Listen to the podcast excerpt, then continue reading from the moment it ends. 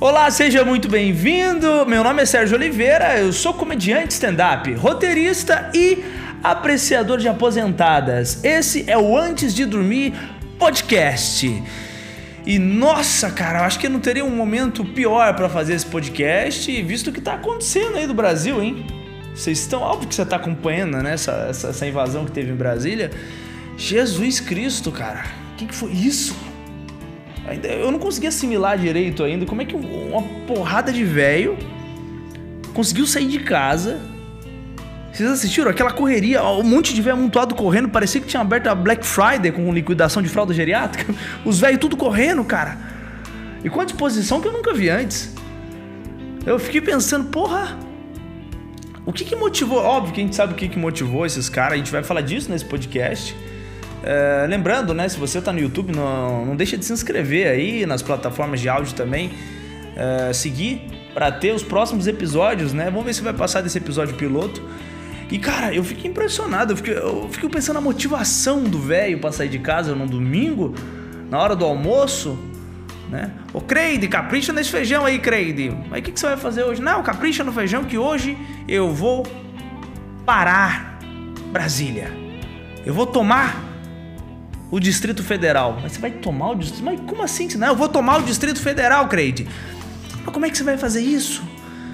Ah, Creide, eu vou cagar na sala do Alexandre de Moraes. Eu vou tirar minha bunda branca pra fora e vou cagar na sala do Alexandre de Moraes. Meu Deus, velho. Os velhos estavam ensandecidos, cara. Puta merda, velho. Ensandecido. Eu eu fiquei acompanhando, né, ao vivo, que tava passando na, na TV, a CNN e tal. E a hora que começou a chegar os militares, né, aquela molecada toda armada correndo e os velhos tudo gritando: Viva! Os militares entrando e os velhos: Viva! Falei, puta, os velhos tão pirando, velho. Os velhos tão achando que a intervenção é para ajudar a invasão, né? Aquele ato de terrorismo, né? Porque tá depredando tudo, é terrorismo. Mas eu vou chegar lá, você calma. Eu sei que talvez você tenha votado no Bolsonaro, já esteja irritado aí. Ou tenha votado no Lula de repente também, porque aqui temos todos os públicos. Mas em primeira mão já quero revelar para vocês meu voto. Eu vou falar meu voto depois, mas eu quero dizer o seguinte: aqui não temos opinião, aqui eu tenho piadas. Eu sobreponho a minha opinião para falar alguma piada. Então não, não me venha encher o saco, porque é justamente disso. Esse é o cerne da questão. Por que, as pessoas estão tanto enchendo o saco por causa de piada nos dias de hoje? E por que, que tem esse lance tão hipócrita de ah, com ele você pode zoar, comigo, comigo não pode? A gente vai falar disso também. Mas, cara, é muito bizarro a alegria dos velhos a hora que foi entrando aqueles militares, porque eles acharam, pô, agora estamos em casa, os militares estão entrando, e viva! E a molecada entrando assim, viva! Os militares falaram, tá bom, seu Nelson, agora deita aí, põe a mãozinha para trás. cara, é muita loucura. É muita doideira. E, e cara, eu, eu fiquei impressionado também com o tipo de, de, de consciência, talvez. Não estou dizendo só do eleitor, tô dizendo do extremista de direita, que é sair de casa com a camiseta do Brasil, né, a camisa da CBF. A gente sabe que a camisa da CBF é tradicional, né, dos, dos, dos eleitores do Bolsonaro. Né? Lembrando que, mais uma vez, hein, não votei no Bolsonaro, não votei no Lula, ou será que eu votei no Bolsonaro? Ou será que eu votei no Lula? Vou te explicar o que eu fiz nessa eleição, que eu acho que você vai concordar comigo, então eu tenho uma solução que vai salvar o país. Daqui a pouco eu falo. Mas, cara, os caras saíram com a camisa da CBF, aquela doideira toda. Desde o início, né? Desde as campanhas com o Bolsonaro, foi muito marcada essas camisas do Brasil, né? Então está sendo discutido, inclusive, pela CBF esse lance de confundirem o que é do futebol e o que é da política e estarem misturando tudo, mas os velhos não pararam para pensar que eles estão saindo de casa para combater a corrupção vestindo a camiseta da CBF, que é justamente a entidade na qual teve seus presidentes banidos justamente por corrupção. Cara, não tem o menor sentido. Sabe? Não passa segurança. É tipo você comprar um biquíni da, da, da marca Tirulipa. Não vai passar segurança nenhuma. Não passa confiança. E aí, cara, esses velhos destroçando Brasília, eu falei, puta que o pariu, cara. O cara cagando na sala do Alexandre de Moraes, lá do, do, do STF, tirou a bundinha branca e começou a bater um barro mesmo. Eu fiquei impressionado, cara. Falei, cara, o cara mostrou o rabo, assim, pra, pra, escancaradamente que intervenção que ele queria. Intervenção anal com, o Dr. Ray? Não entendi esse protesto. E, e, eu vejo que isso reflete muito na internet hoje, né? A gente que faz piada na internet tem sempre problema porque as pessoas só acham engraçados aquilo que tá dentro da bolha delas. Não a maioria, mas boa parte dos extremistas, pelo menos na internet, fazem isso, né? Eles acham muito engraçado. Tem um exemplo, porque eu tenho exemplos dos dois lados aqui, tá? Mas já que para você antes de ficar bravo comigo, eu vou falar em quem eu votei, porque daí você vai decidir se continua assistindo ou ouvindo esse podcast ou não, ok? Nessas últimas eleições, eu votei no Emael. Sim, votei no Emael. Não sei para você, mas para mim, Emael é o equilíbrio entre todos os candidatos. É o equilíbrio. Ele é um democrata cristão. Ele é democrata, igual o Lula, cristão, igual o Bolsonaro, e igual o Ciro. Não ganhou porra nenhuma é o meu candidato. E nesse ano que muitas coisas, né, voltaram a, a, de fato depois que o Lula assumiu, né, voltaram a pegar fogo, foi obviamente consequência dos acontecimentos aí de 2022 que foram Quer ver, ó? Inclusive a Copa do Mundo, porque quando saiu a Copa do Mundo, eu fiz uma piada. É porque estavam reclamando muito, cara do Daniel Alves, que o Daniel Alves estava tava velho, que não podia sair a escalação, todo mundo xingando o Daniel Alves. Então eu coloquei a seguinte piada, que agradou muito a direita, que eu coloquei o seguinte. Né, nisso já tinham é, decidido que seria o presidente, né, já tinha acontecido as eleições. Então eu fiz a piada referente a essa discussão que estava tendo com o Daniel Alves poderia ou não jogar no Brasil, né, porque tinha passado o tempo dele, etc. Então eu falei no Twitter. Reclamam que Daniel Alves não deveria representar o Brasil porque tá velho e desempregado. Ué, nem parece que acabaram de votar para presidente. A direita amou essa piada. Cara, eu tenho aqui quase mil likes é só no Instagram essa repostagem que eu fiz, né? Muitos comentários da galera toda de direita que me segue ou me seguia, né? Porque depois eu vou, vou explicar o porquê. É, muita gente comentando, muitos, muitos compartilhamentos. E, e, eles adoraram essa piada, cara. Adoraram essa piada. E até aí tudo, tudo bem. Você tá colocando ali o alvo da piada, algo que de fato eles é, é, condenam, né? Ok. Lembrando que eu sou comediante, né? Eu faço piada, eu não vou dar minha opinião. Se eu achar que algo é mais engraçado que a minha opinião, eu vou dar o que eu acho mais engraçado. Ao contrário de muita gente aí, inclusive de próprios humoristas prefere militar em vez de fazer piada. Mas a gente não vai. Esse não é, não é o, o, o mérito que eu vou entrar hoje aqui, não. É, aí vamos lá. Aí, recentemente, inclusive nessa que eu postei do Daniel Alves, essa piada, né, criticando aí, fazendo a comparação, a analogia, né, que a comparação é um gatilho, é uma, uma, uma ferramenta da comédia. E aí muitos, não muitos, mas alguns colegas de esquerda pararam de me seguir provavelmente não entenderam que é uma piada, ou mesmo que fosse uma opinião, não querem conviver com pessoas que pensam diferente delas, ok. Inclusive pessoas né, que eu achava que, que gostavam de comédia, que entendiam, mas aí você vê que não, que não entendem, não gostam. E tem mais uma outra piada que eu fiz recentemente, essa também em relação à Copa do Mundo, que eu comparei com política, foi quando o Brasil perdeu, uh, que para Camarões, se eu não me engano, que eu repostei também, foi no dia 2 de dezembro, que eu coloquei assim. Assim que o Brasil perdeu, né? Que a gente foi com toda aquela esperança, aquela coisa maravilhosa, achando que o Brasil ia deitar e rolar e perdeu para Camarões por 1 a 0 Então eu coloquei no Twitter. Porra, tô me sentindo tão trouxa vestindo a camisa do Brasil que saindo do jogo eu vou abraçar um caminhão. Os caras de direita puto aqui nos comentários, colocando carinha de nojo. Eu imagino a moça colocando aqui, ó. A Vanusa colocou aqui, ó. Eu imagino que você pode se sentir um trouxa, só não pode ser considerado um homem de honra e caráter. Meu Deus, cara. Meu Deus, porque eu fiz uma piada, cara. E tá aqui na minha bio, humorista. Né? Óbvio que eu sou microscopicamente uh, relevante na internet, mas eu, eu preciso falar o que eu acho engraçado, né? E aí que tá a pegada, porque nessa os caras de direita que riram pra caralho quando eu zoei o Lula, agora não acharam graça quando eu zoei os patriotas. Pelo contrário, pararam de me seguir. Então você entende que eles não estão procurando a graça, eles estão procurando um fechamento, uma bolha. Né? E eu não parei por aí, eu fiz mais aqui, ó. Cadê? Ah, deixa eu ver. Essa foi pra. pra ah lá, é, foi essa aqui. E agora, em relação à invasão, eu fiz, né? Porque, pô, aconteceu essa invasão maluca lá, saíram predando tudo e ferrando tudo, inclusive mais uma hipocrisia, né, da direita, que sempre criticou os movimentos é, violentos da esquerda, é, que, que, tinham pessoas, inclusive, fazendo coisas parecidas, como defecar e fazer coisas escatológicas, e, e a direita sempre criticou isso. O que, que fez agora? Muito pior, cara. Eu vou chegar nesse ponto, mas antes, esse foi o meu último tweet, e, inclusive é por causa dele que eu tô fazendo esse podcast, que eu coloquei exatamente assim. Invasão de domingo me surpreendeu. Eu jurava que em Brasília bandido só trabalhava de segunda a sexta. No domingão Lula já colocou. Já viu quantos empregos que o Lula já gerou nesse começo de ano? Porra, em pleno domingão já colocou milhares de velho bandido para trabalhar. Essa parte eu não tuitei, eu só pensei. Mas aí, cara, puta que o pariu. O tanto de gente de direita que parou de me seguir por causa disso, o tanto de gente de direita que, pelo jeito, relativizou ou aprovou os atos de violência, de vandalismo, né? Inclusive, não foi só por, por inteligência. Os velhos não são tão inteligentes. Na verdade, esses atos de, de, vandalismo que aconteceram em Brasília foi muito por conta da omissão da polícia. Vocês viram isso aí?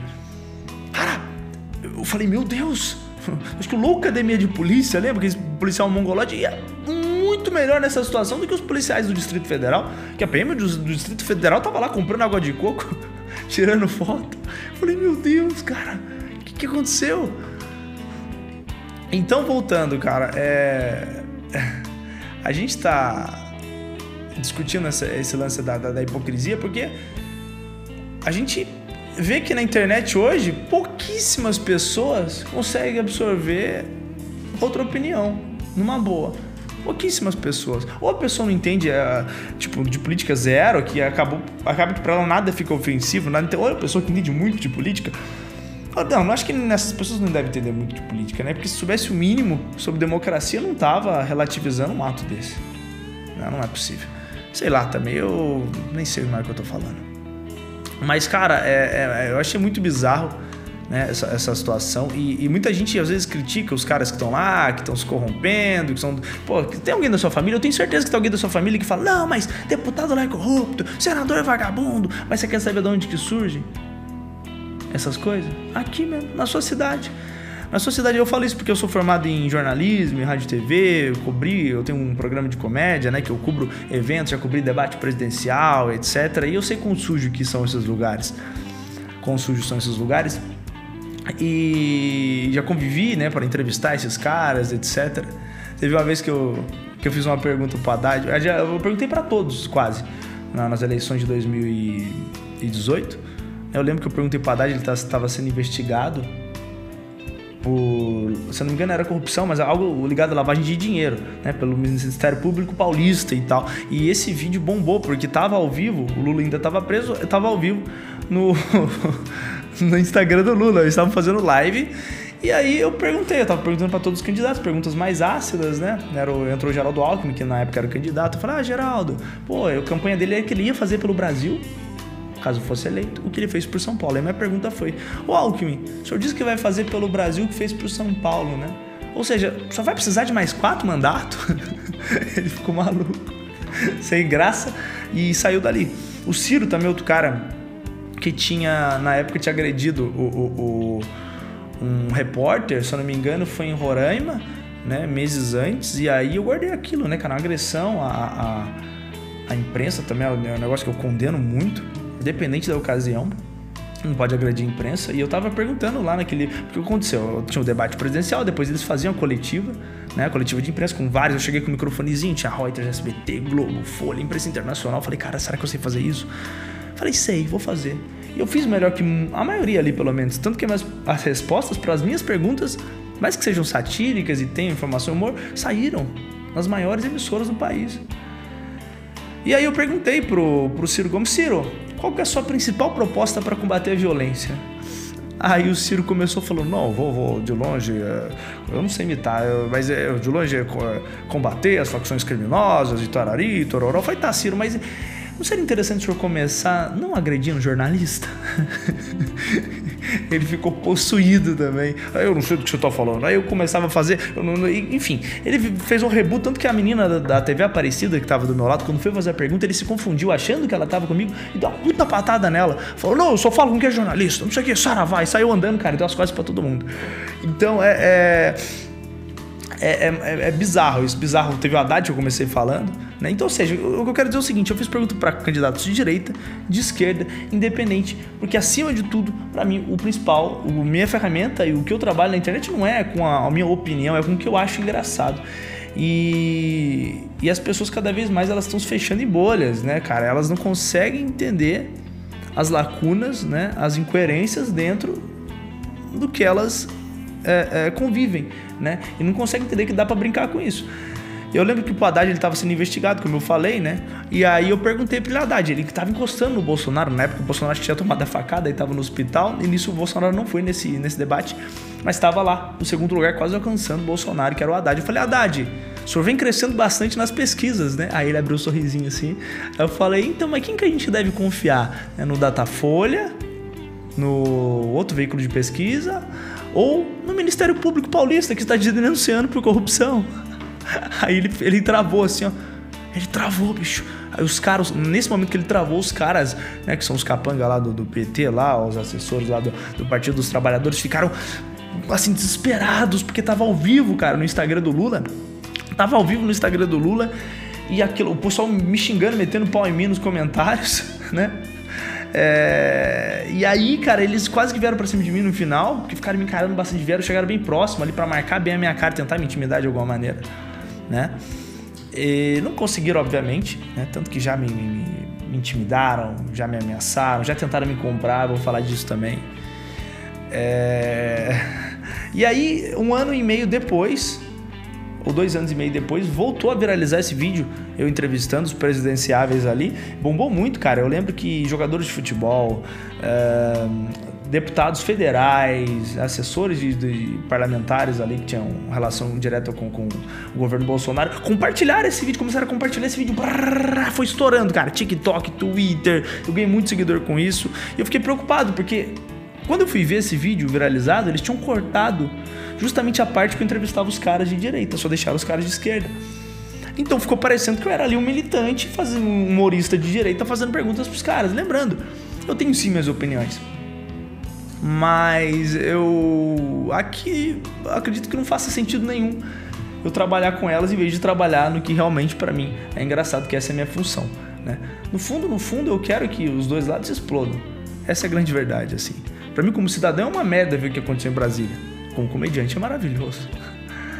Então eu vivo nessa, nessa linha, mas aqui na internet vocês podem ter certeza absoluta que eu vou ser sempre a favor do humor e nada mais.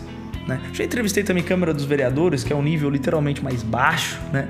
que é o nível. Inclusive, é aqui que nasce, como eu estava falando, esses, é, esses grandes corruptos, né? quando você vende um voto, né? quando se alimenta esse capetinha que vai crescendo e faz o um inferno depois, anos depois, você não sabe por quê, porque ele foi alimentado ali na base da mentira.